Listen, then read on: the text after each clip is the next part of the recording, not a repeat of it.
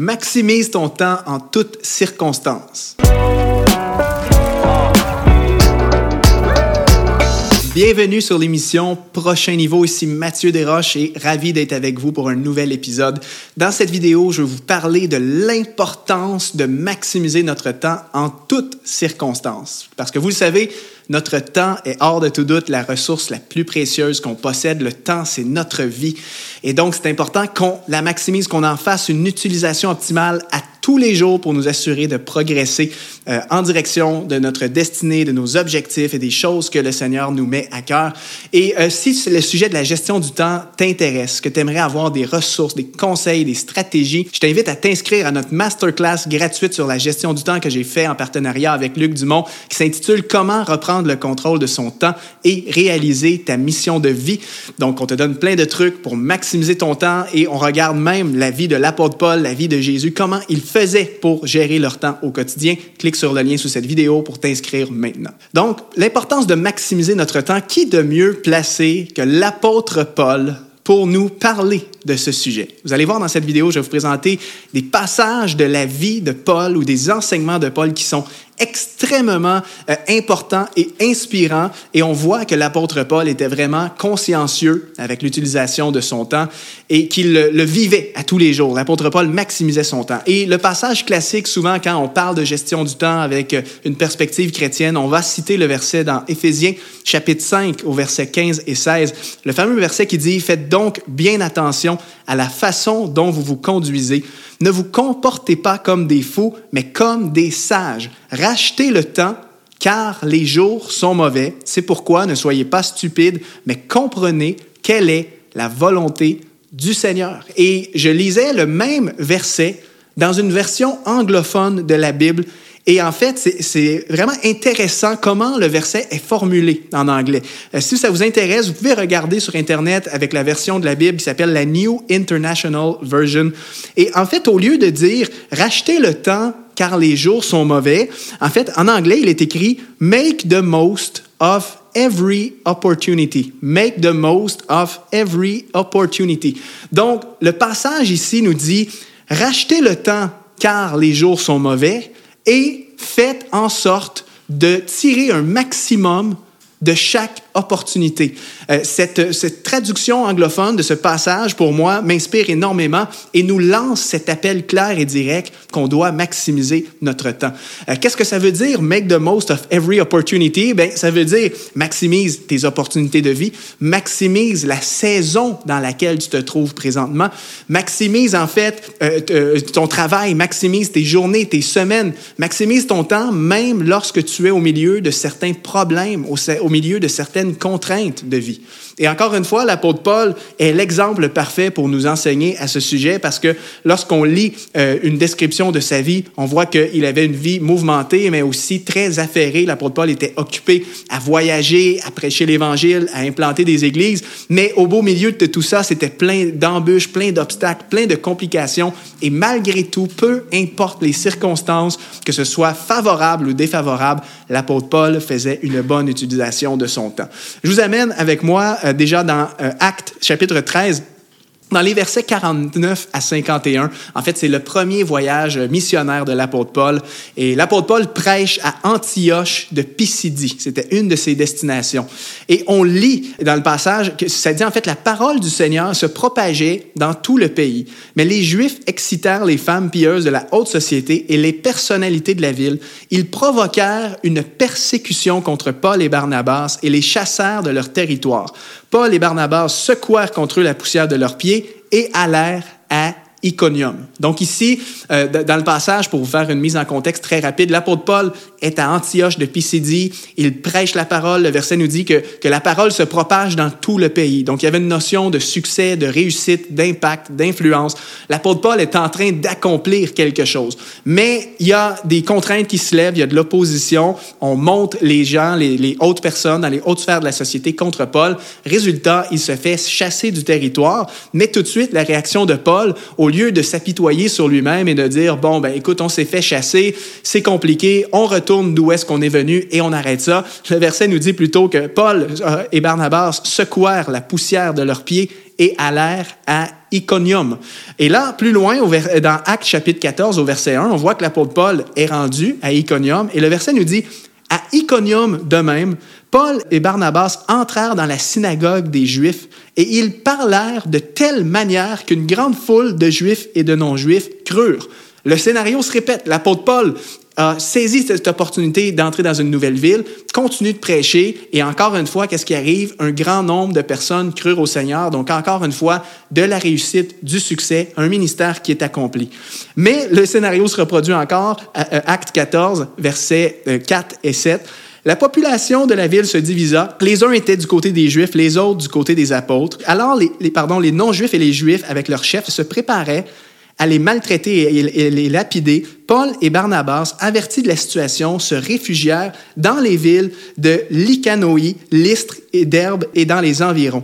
Et là, verset 7, très intéressant, qu'est-ce que ça dit? Là aussi, ils annoncèrent la bonne nouvelle. Donc, on voit comme un schéma qui se répète dans la façon dont procédait l'apôtre Paul. C'est que lui, il arrive avec un objectif de proclamer la parole dans une ville. Il y a du fruit, des gens viennent au Seigneur, mais bien souvent, l'opposition se lève, il se fait chasser et qu'est-ce qu'il fait? Il maximise son temps en toutes circonstances. Après avoir été chassé de Antioche de Pisidie, euh, au lieu de, de, s'apitoyer sur son sort, de baisser les bras, il continue et il s'en va à Iconium pour prêcher l'Évangile. Encore une fois, il se fait chasser de cette autre ville. Et là, une fois qu'il est à, à Lystre, à Derbe et dans les environs, là aussi, il annonce la bonne nouvelle. Donc, en toutes circonstances, l'apôtre Paul était focalisé sur sa mission, qui était de proclamer l'Évangile. Donc, une notion de que ça soit facile, que ça aille bien, que ça aille mal, je maximise mon temps et je me focalise sur ce que Dieu m'a demandé de faire. Ensuite, dans Acte 27, un autre euh, récit intéressant de la vie de Paul, lorsqu'il est euh, envoyé pour comparaître euh, devant l'empereur à Rome, en fait, il est mis sur un bateau en tant que prisonnier.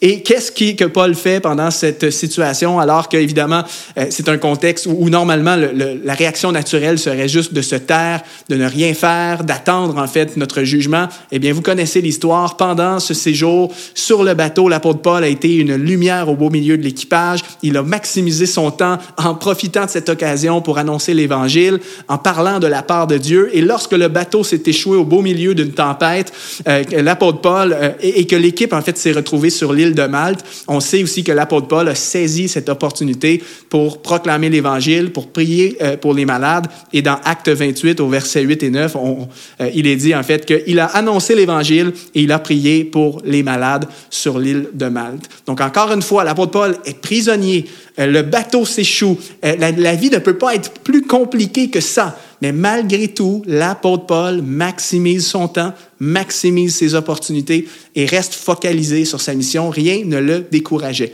Et également, quand Paul a été emprisonné euh, quelques fois dans sa vie, il, a euh, y a eu plusieurs séjours, euh, dont un où est-ce qu'il était emprisonné à Rome.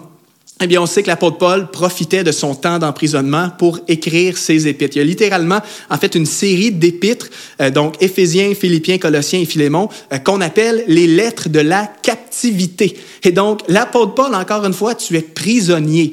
Euh, normalement, ton réflexe serait, encore une fois, de juste ne rien faire, t'apitoyer sur ton sort. Ma vie est finie. Dieu m'a laissé tomber. Ça ne sert à rien ce que je fais. Regarde où je suis rendu. Et non, l'apôtre Paul saisit ce moment pour écrire des épîtres qui sont encore lus aujourd'hui à notre époque moderne. Donc, quelle belle façon de maximiser ton temps. Que tu sois euh, chassé devant euh, de la persécution comme l'apôtre Paul, euh, que tu sois dans un naufrage de bateau, que tu sois en prison, l'apôtre Paul maximisait son temps et c'est un, c'est une belle exemple, une belle inspiration pour nous qu'on puisse, comme l'apôtre Paul, tirer profit de chaque occasion, de chaque circonstance qui se présente à nous dans notre vie pour maximiser notre temps et nous focaliser sur, ce que les, sur les choses, en fait, que le Seigneur nous demande de faire. Peut-être qu'en ce moment, tu es euh, aux, études, mais j'aimerais te dire, maximise cette saison. Euh, avec la saison d'études, il y a plein d'opportunités que tu peux saisir, que tu n'auras plus une fois que tu vas avoir des enfants, une fois que tu vas avoir un travail qui est exigeant. Saisis, maximise cette opportunité. Peut-être qu'en ce moment, toi, tu es sans emploi et présentement, tu es un petit peu dans la déception, euh, tu envies même d'autres personnes qui semblent avoir des emplois de rêve que tu convoiterais. J'aimerais te dire, maximise cette saison de sans-emploi. L'apôtre Paul a vécu un naufrage. Il a été exposé à la persécution et dans ces circonstances difficiles, il maximisait son temps. Peut-être que tu es en congé parental en ce moment et tu as l'impression que tes projets de vie sont tous mis en attente parce que là maintenant, ton temps est occupé pour prendre soin de, ton enfant. Eh bien, j'aimerais te dire, profite de cette saison. Oui, les choses vont peut-être être différentes. Tu ne vas peut-être pas travailler sur les mêmes projets que tu as habituellement, mais saisis cette opportunité pour maximiser ton temps et servir le Seigneur, faire ce que le Seigneur te demande de faire pendant cette saison. Peut-être que tu as fait faillite avec ton entreprise et pour toi, tes projets semblent euh, tout brisés, tes rêves, etc. Tu te, demandes même comment je vais m'en sortir maximise cette saison peut-être pour euh, aller te former, aller chercher de nouvelles compétences, réfléchir à, une nouvelle idée d'entreprise, etc.